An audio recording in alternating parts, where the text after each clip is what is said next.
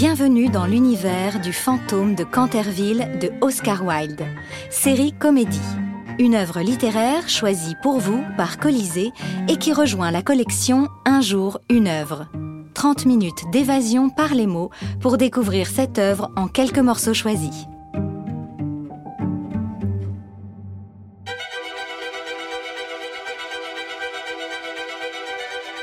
Le fantôme de Canterville dont vous allez entendre de larges extraits dans la traduction d'Albert Savine, est une nouvelle d'Oscar Wilde publiée en 1887. Oscar Wilde est un écrivain irlandais, né à Dublin en 1854 et mort à Paris dans le dénuement le 13 novembre 1900. Au cours de sa brève existence, il aura abordé des genres littéraires divers on lui doit, entre autres, le roman Le portrait de Dorian Gray, la pièce L'importance d'être constant ou encore la ballade de la geôle de Reading, long poème composé après avoir purgé une peine de deux ans de travaux forcés à la suite de sa condamnation pour homosexualité. Au nombre de ces nouvelles, le crime de Lord Arthur Saville ou encore Le Prince heureux figure parmi ses plus grandes réussites à côté du fantôme de Canterville. L'histoire met en scène une famille américaine, les Otis, venus s'installer dans le manoir anglais acheté à Lord de Canterville. Les Otis s'y trouvent aux prises avec Sir Simon, le fantôme qui hante le château depuis trois siècles. Humour anglais garanti, teinté de mystère, tout au long de ce récit empreint d'une constante fantaisie.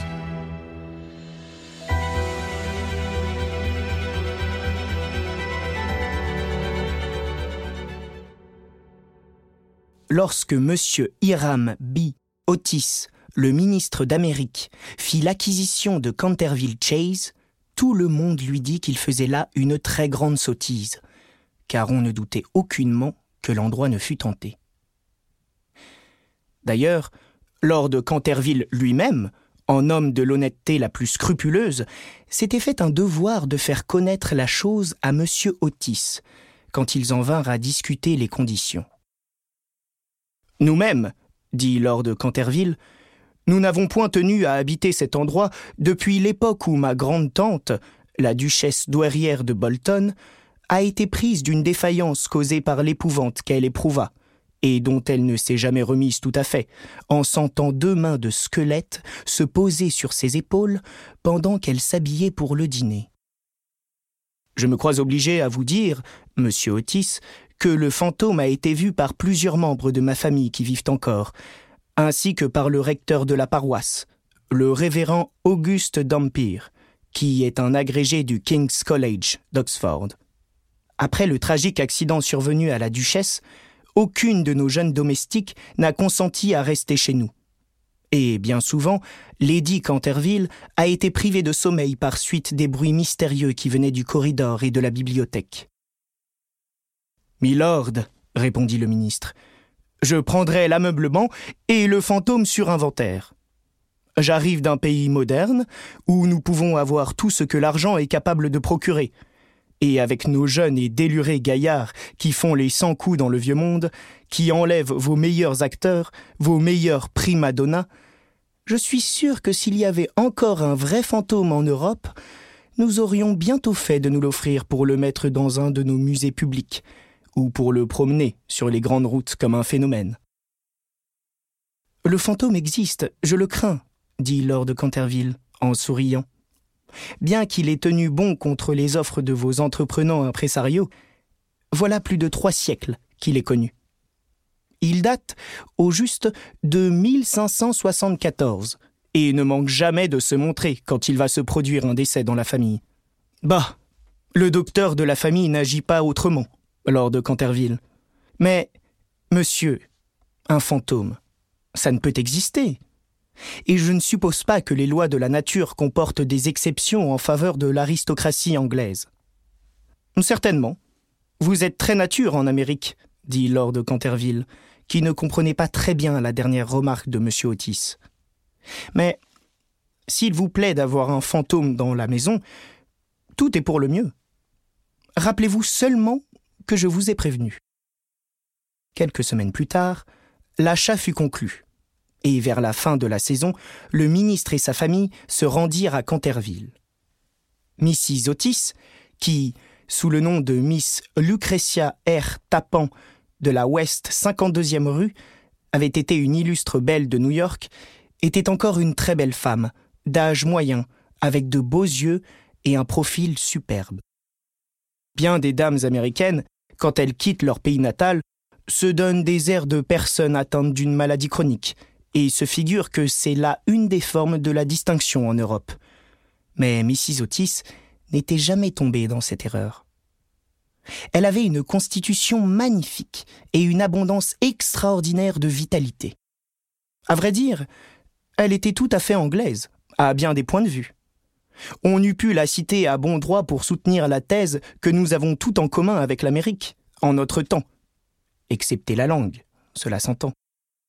Son fils aîné, baptisé Washington par ses parents dans un moment de patriotisme qu'il ne cessait de déplorer, était un jeune homme blond, assez bien tourné, qui s'était posé un candidat pour la diplomatie en conduisant le cotillon au casino de Newport pendant trois saisons de suite, et même à Londres, il passait pour un danseur hors ligne.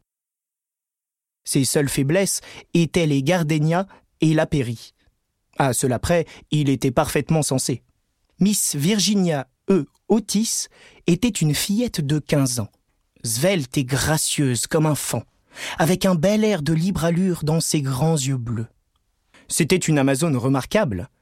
Elle avait fait un jour la course sur son poney avec le vieux Lord Bilton, parcourant deux fois tout le circuit du parc et gagnant d'une longueur et demie juste en face de la statue d'Achille, ce qui avait provoqué un délirant enthousiasme chez Cécile, le jeune duc de Cheshire, si bien qu'il lui proposa séance tenante de l'épouser, et que ses tuteurs durent l'expédier le soir même à Eton, tout inondé de larmes. Après Virginia, il y avait les jumeaux, connus d'ordinaire sous le nom d'étoiles et bandes, parce qu'on les prenait sans cesse à les arborer. C'étaient de charmants enfants, et avec le digne ministre, les seuls vrais républicains de la famille. Comme Canterville Chase est à 7 miles d'Ascot, la gare la plus proche, M. Otis avait télégraphié qu'on vint les prendre en voiture découverte. Et on se mit en route dans des dispositions fort gaies. C'était par une charmante soirée de juillet où l'air était tout embaumé de la senteur des pins.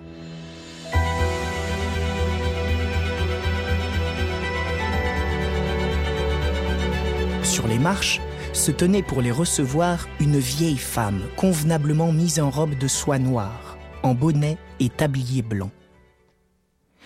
C'était Mrs. Humney, la gouvernante, que Mrs. Otis, sur les vives instances de Lady Canterville, avait consenti à conserver dans sa situation.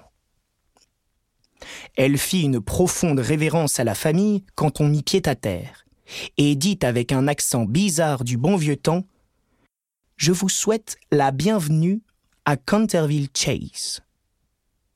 On l'a suivi en traversant un beau hall en style Tudor jusque dans la bibliothèque, salle longue, vaste, qui se terminait par une vaste fenêtre à vitraux. Le thé les attendait. Ensuite, quand on se fut débarrassé des effets de voyage, on s'assit, on se mit à regarder autour de soi, pendant que Mrs. Humney s'empressait. Tout à coup, le regard de Mrs. Otis tomba sur une tache d'un rouge foncé sur le parquet, juste à côté de la cheminée. Et sans se rendre aucun compte de ses paroles, elle dit à Mrs. Humney Je crains qu'on ait répandu quelque chose à cet endroit. Oui, madame, répondit Mrs. Humney à voix basse. Du sang a été répandu à cet endroit. Mais c'est affreux s'écria Mrs. Otis. Je ne veux pas de taches de sang dans un salon. Il faut enlever ça tout de suite. La vieille femme sourit, et de sa même voix basse, mystérieuse, elle répondit C'est le sang de Lady Éléonore de Canterville, qui a été tuée en cet endroit même par son propre mari, Sir Simon de Canterville, en 1575. Sir Simon lui survécut neuf ans et disparut soudain dans des circonstances très mystérieuses. Son corps ne fut jamais retrouvé, mais son âme coupable continue à hanter la maison. La tache de sang a été fort admirée des touristes et d'autres personnes, mais l'enlever, c'est impossible. Tout ça, c'est des bêtises, s'écria Washington Otis. Le produit détachant, le nettoyeur incomparable du champion Pinkerton, fera disparaître ça en un clin d'œil. Et avant que la gouvernante horrifiée eût pu intervenir, il s'était agenouillé et frottait vivement le parquet avec un petit bâton d'une substance qui ressemblait à du cosmétique noir. Peu d'instants après, la tache avait disparu sans laisser aucune trace. Je savais bien que le Pinkerton en aurait raison, s'écria-t-il d'un ton de triomphe, en promenant un regard circulaire sur la famille en admiration.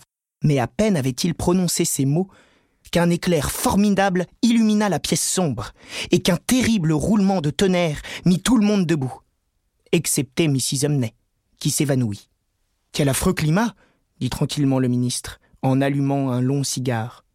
Je m'imagine que le pays des aïeux est tellement encombré de population qu'il n'y a pas assez de beau temps pour tout le monde. J'ai toujours été d'avis que ce que les Anglais ont de mieux à faire, c'est d'émigrer. Mon cher Hiram, s'écria Mrs. Otis, que pouvons-nous faire d'une femme qui s'évanouit?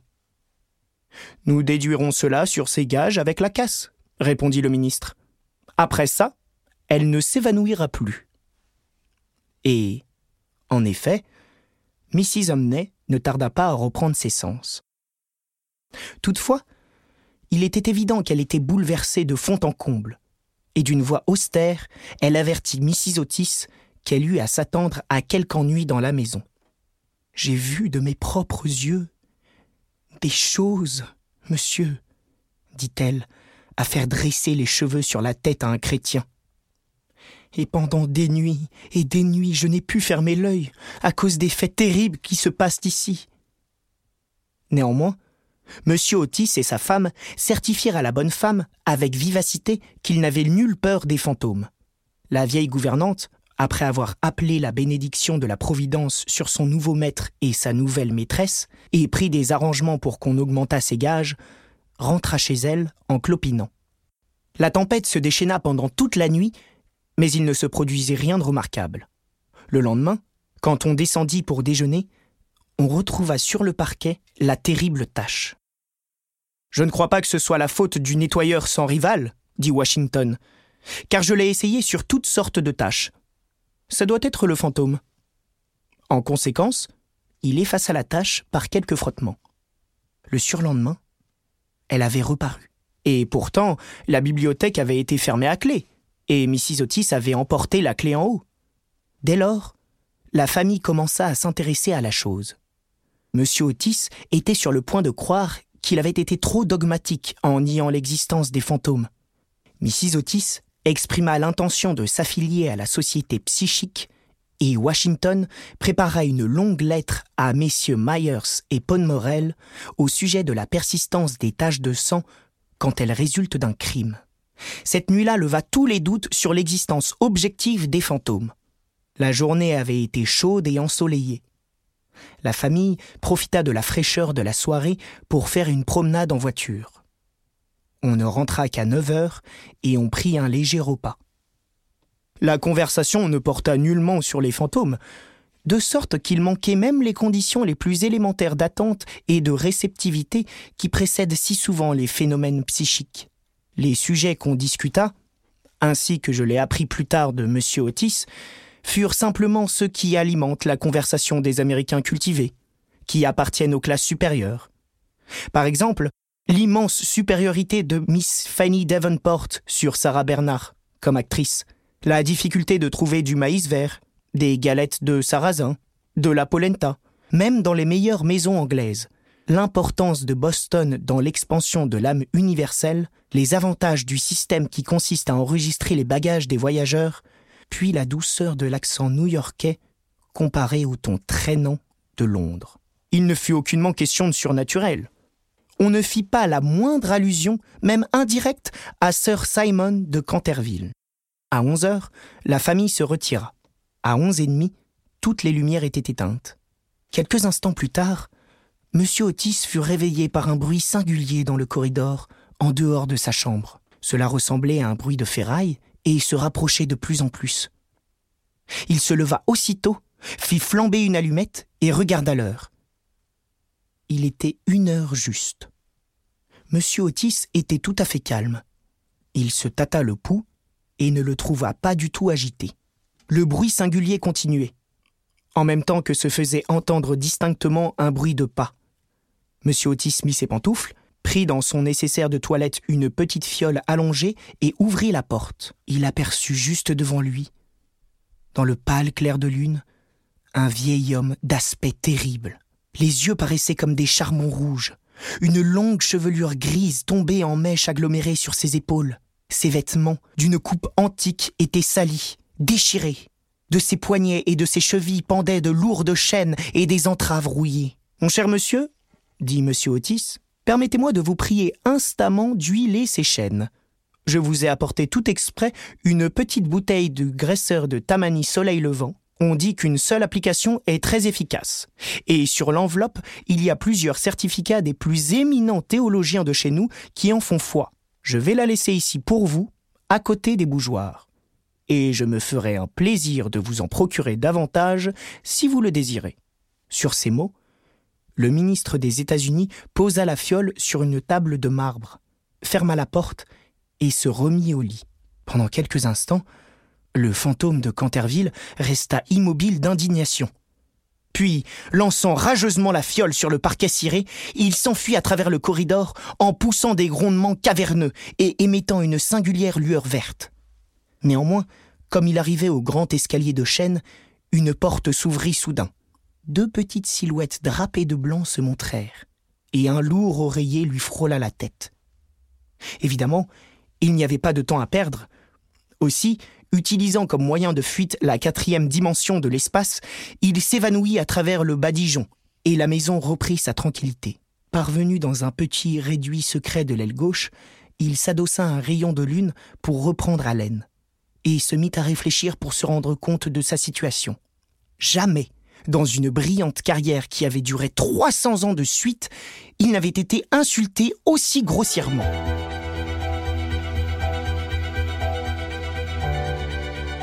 Une nuit, pendant le dîner de famille, il se glissa dans la chambre à coucher de M. Otis et déroba la fiole. Il se sentit d'abord quelque peu humilié, mais dans la suite, il fut assez raisonnable pour comprendre que cette invention méritait de grands éloges, et qu'elle concourait dans une certaine mesure à favoriser ses plans. Néanmoins, malgré tout, il ne fut pas à l'abri des taquineries. On ne manquait jamais de tendre en travers du corridor des cordes qui le faisaient trébucher dans l'obscurité. Et une fois qu'il s'était costumé pour le rôle d'Isaac le Noir ou le chasseur du bois de Hogsley, il fit une lourde chute pour avoir mis le pied sur une glissoire de planches savonnée que les jumeaux avaient bâtie depuis le seuil de la chambre aux tapisseries jusqu'en haut de l'escalier de chêne. Ce dernier affront le mit dans une telle rage qu'il résolut de faire un suprême effort pour imposer sa dignité et raffermir sa position sociale, et forma le projet de rendre visite, la nuit suivante, aux insolents jeunes étoniens en son célèbre rôle de Rupert le Téméraire ou le Comte sans tête.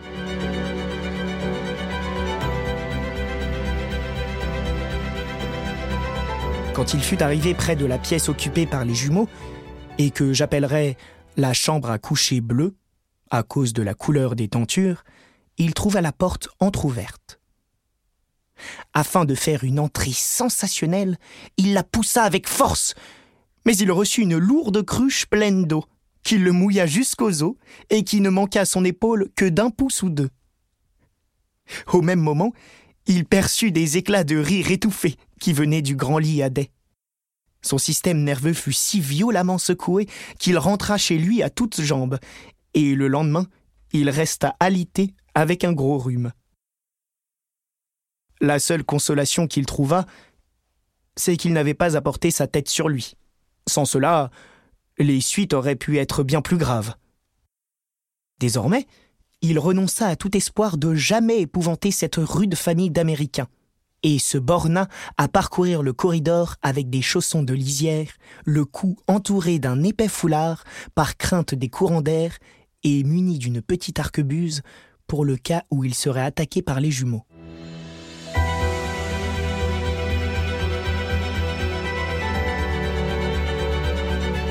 Peu de jours après, Virginia et son amoureux aux cheveux frisés allèrent faire une promenade à cheval dans les prairies de Brockley, où elle déchira son Amazone d'une manière si fâcheuse en franchissant une haie que quand elle revint à la maison, elle prit le parti de passer par l'escalier de derrière, afin de n'être point vue.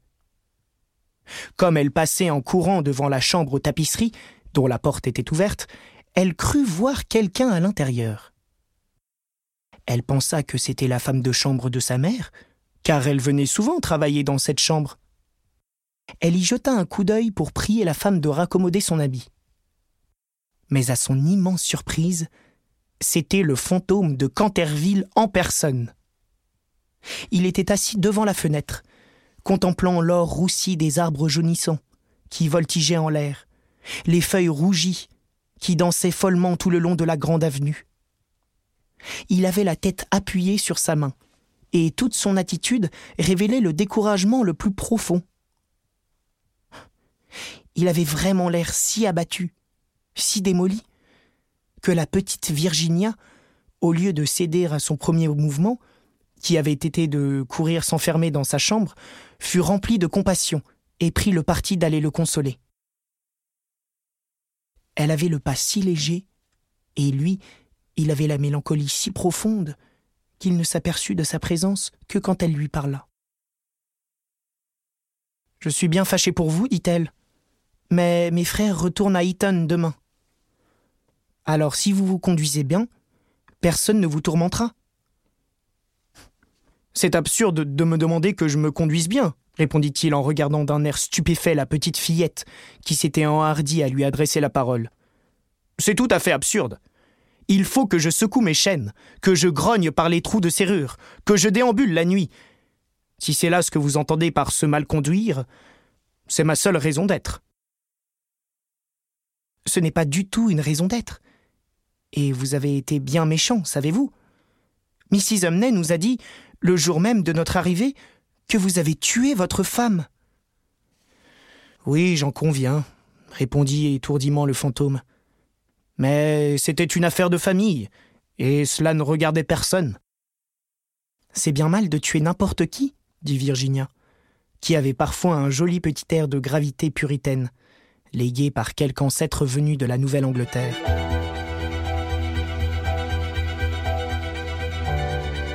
Je vous en prie, Miss Virginia. Ne vous en allez pas, s'écria-t-il. Je suis si seul, si malheureux, et je ne sais vraiment plus que faire. Je voudrais aller me coucher, et je ne le puis pas.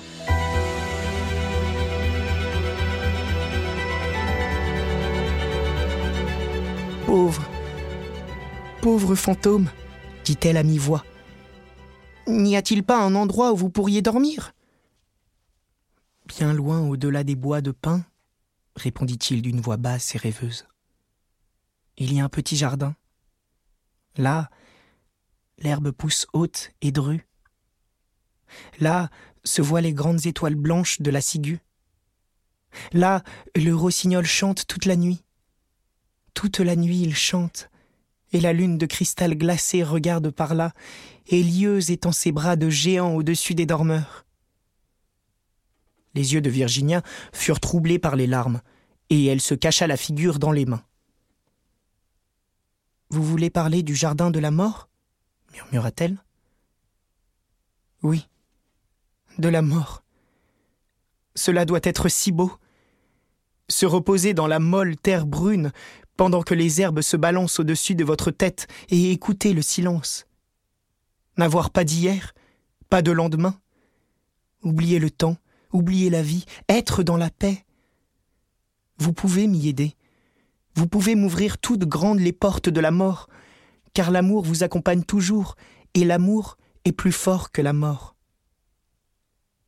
Virginia trembla. Un frisson glacé la parcourut, et pendant quelques instants régna le silence. Il lui semblait qu'elle était dans un rêve terrible. Alors le fantôme reprit la parole, d'une voix qui résonnait comme les soupirs du vent. Avez-vous jamais lu la vieille prophétie sur les vitraux de la bibliothèque? Oh. Souvent, s'écria la fillette, en levant les yeux. Je la connais très bien. Elle est peinte en curieuses lettres dorées, et elle est difficile à lire. Il n'y a que six vers. Lorsqu'une jeune fille blonde saura amener sur les lèvres du pêcheur une prière, quand l'amandier stérile portera des fruits et qu'une enfant laissera couler ses pleurs, alors toute la maison retrouvera le calme et la paix rentrera dans Canterville. Mais je ne sais pas ce que cela signifie. Cela signifie que vous devez pleurer avec moi sur mes péchés, parce que moi je n'ai pas de larmes, que vous devez prier avec moi pour mon âme, parce que je n'ai point de foi. Et alors, si vous avez toujours été douce, bonne et tendre, l'ange de la mort prendra pitié de moi. Vous verrez des êtres terribles dans les ténèbres, et des voix funestes murmureront à vos oreilles, mais ils ne pourront vous faire aucun mal, car contre la pureté d'une jeune enfant, les puissances de l'enfer ne sauraient prévaloir. Virginia ne répondit pas. Et le fantôme se tordit les mains dans la violence de son désespoir, tout en regardant la tête blonde qui se penchait. Soudain, elle se redressa, très pâle, une lueur étrange dans les yeux. Je n'ai pas peur, dit-elle d'une voix ferme, et je demanderai à l'ange d'avoir pitié de vous. Il se leva de son siège en poussant un faible cri de joie, prit la tête blonde entre ses mains avec une grâce qui rappelait le temps jadis et la baisa. Ses doigts étaient froids comme de la glace, et ses lèvres brûlantes comme du feu. Mais Virginia ne faiblit pas, et lui fit traverser la chambre sombre. Sur la tapisserie, d'un verre fané étaient brodés de petits chasseurs. Ils soufflaient dans leur corps orné de franges, et de leurs mains mignonnes, ils lui faisaient signe de reculer. Reviens sur tes pas, petite Virginia. Va-t'en. Va-t'en. criait-il. Mais le fantôme ne lui serrait que plus fort la main, et elle ferma les yeux pour ne pas les voir. D'horribles animaux à queue de lézard, aux gros yeux saillants, clignotèrent aux angles de la cheminée sculptée et lui dirent à voix basse Prends garde, petite Virginia. Prends garde. Nous pourrons bien ne plus te revoir.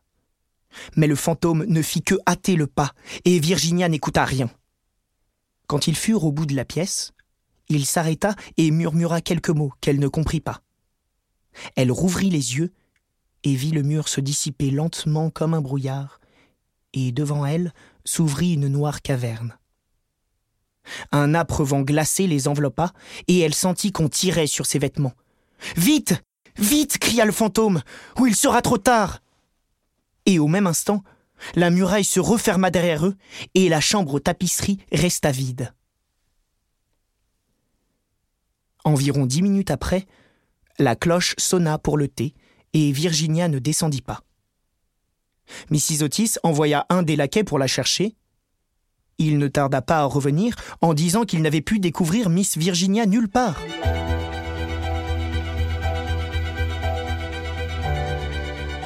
Mais voici qu'au moment même où l'on sortait de la salle à manger, minuit sonna à l'horloge de la tour. À peine les vibrations du dernier coup étaient-elles éteintes qu'on entendit un craquement suivi d'un cri perçant. Un formidable roulement de tonnerre ébranla la maison. Une mélodie qui n'avait rien de terrestre flotta dans l'air. Un panneau se détacha bruyamment du haut de l'escalier, et sur le palier, bien pâle, presque blanche, apparut Virginia, tenant à la main une petite boîte. Aussitôt, tous de se précipiter vers elle, Mrs. Otis la serra passionnément sur son cœur. Ce petit duc l'étouffa sous la violence de ses baisers, et les jumeaux exécutèrent une sauvage danse de guerre autour du groupe. Grand Dieu. Ma fille. Où êtes vous allée? dit M. Otis, assez en colère, parce qu'il se figurait qu'elle avait fait à tous une mauvaise farce. Cécile et moi, nous avons battu à cheval tout le pays, à votre recherche, et votre mère a failli mourir de frayeur. Il ne faudrait pas recommencer de ces mystifications-là. Excepté pour le fantôme Excepté pour le fantôme crièrent les jumeaux en continuant leur cabriole. Ma chérie, grâce à Dieu vous voilà retrouvée. Il ne faudra plus me quitter, murmurait Mrs. Otis, en embrassant l'enfant qui tremblait et en lissant ses cheveux d'or épars sur ses épaules. Papa dit doucement Virginia. J'étais avec le fantôme. Il est mort. Il faudra que vous alliez le voir. Il a été très méchant, mais il s'est repenti sincèrement de tout ce qu'il avait fait. Et avant de mourir, il m'a donné cette boîte de beaux bijoux. Toute la famille jeta sur elle un regard muet, effaré. Mais elle avait l'air très grave, très sérieuse. Puis, se tournant, elle les précéda à travers l'ouverture de la muraille, et l'on descendit par un corridor secret. Washington suivait, tenant une bougie allumée qu'il avait prise sur la table. Enfin, l'on parvint à une grande porte de chêne hérissée de gros clous. Virginia la toucha. Elle tourna sur ses gonds énormes et l'on se trouva dans une chambre étroite, basse, dont le plafond était en forme de voûte et avec une toute petite fenêtre. Un grand anneau de fer était scellé dans le mur, et à cet anneau était enchaîné un grand squelette étendu de tout son long sur le sol dallé. Il avait l'air d'allonger ses doigts décharnés pour atteindre un plat et une cruche de forme antique qui était placée de telle sorte qu'il ne put y toucher. Évidemment, la cruche avait été remplie d'eau, car l'intérieur était tapissé de moisissures vertes. Il ne restait plus sur le plat qu'un tas de poussière. Virginia s'agenouilla auprès du squelette et, joignant ses petites mains, se mit à prier en silence, pendant que la famille contemplait avec étonnement la tragédie terrible dont le secret venait de lui être révélé. Allô s'écria soudain l'un des jumeaux, qui était allé regarder par la fenêtre pour tâcher de deviner dans quelle aile de la maison la chambre était située. Allô Le vieux amandier qui était desséché a fleuri. Je vois très bien les fleurs au clair de lune. Dieu lui a pardonné, dit gravement Virginia en se levant, et une magnifique lumière sembla éclairer sa figure. Quel ange vous êtes s'écria le petit duc, en lui passant les bras autour du cou et en l'embrassant.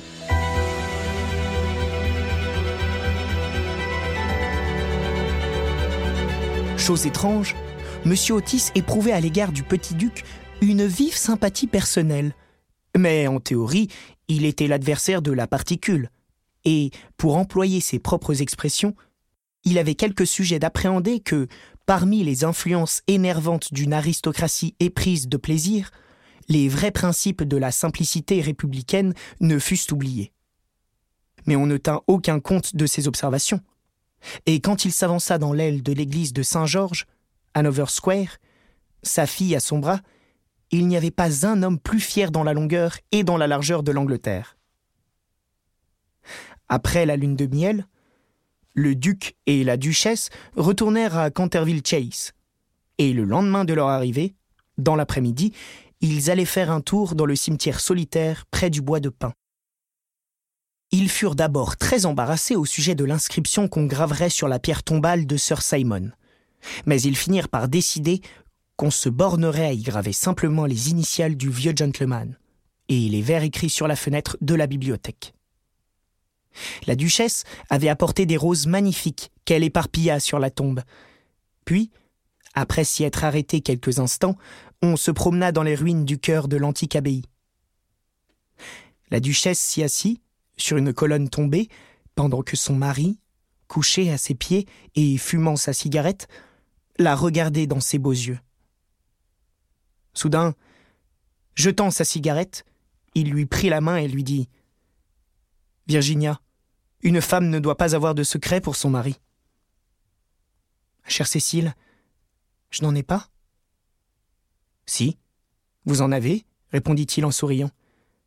Vous ne m'avez jamais dit ce qui s'était passé pendant que vous étiez enfermé avec le fantôme. Je ne l'ai jamais dit à personne, répliqua gravement Virginia. Je le sais, mais vous pourriez me le dire. Je vous en prie, Cécile, ne me le demandez pas. Je ne puis réellement vous le dire, pauvre sœur Simon. Je lui dois beaucoup. Oui, Cécile, ne riez pas. Je lui dois réellement beaucoup. Il m'a fait voir ce qu'est la vie, ce que signifie la mort et pourquoi l'amour est plus fort que la mort. Le duc se leva et embrassa amoureusement sa femme. Vous pourrez garder votre secret. Tant que je posséderai votre cœur, dit-il, à mi-voix. Vous l'avez toujours eu, Cécile Et vous le direz un jour à nos enfants, n'est-ce pas? Virginia rougit.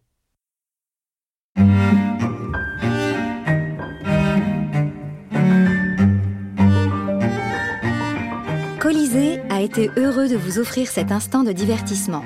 Les textes sont lus et interprétés par des jeunes comédiens qui souhaitent mettre leur talent naissant au service des résidents de nos établissements. Une production Podcasters Media. Conseiller littéraire Stéphane Daniel.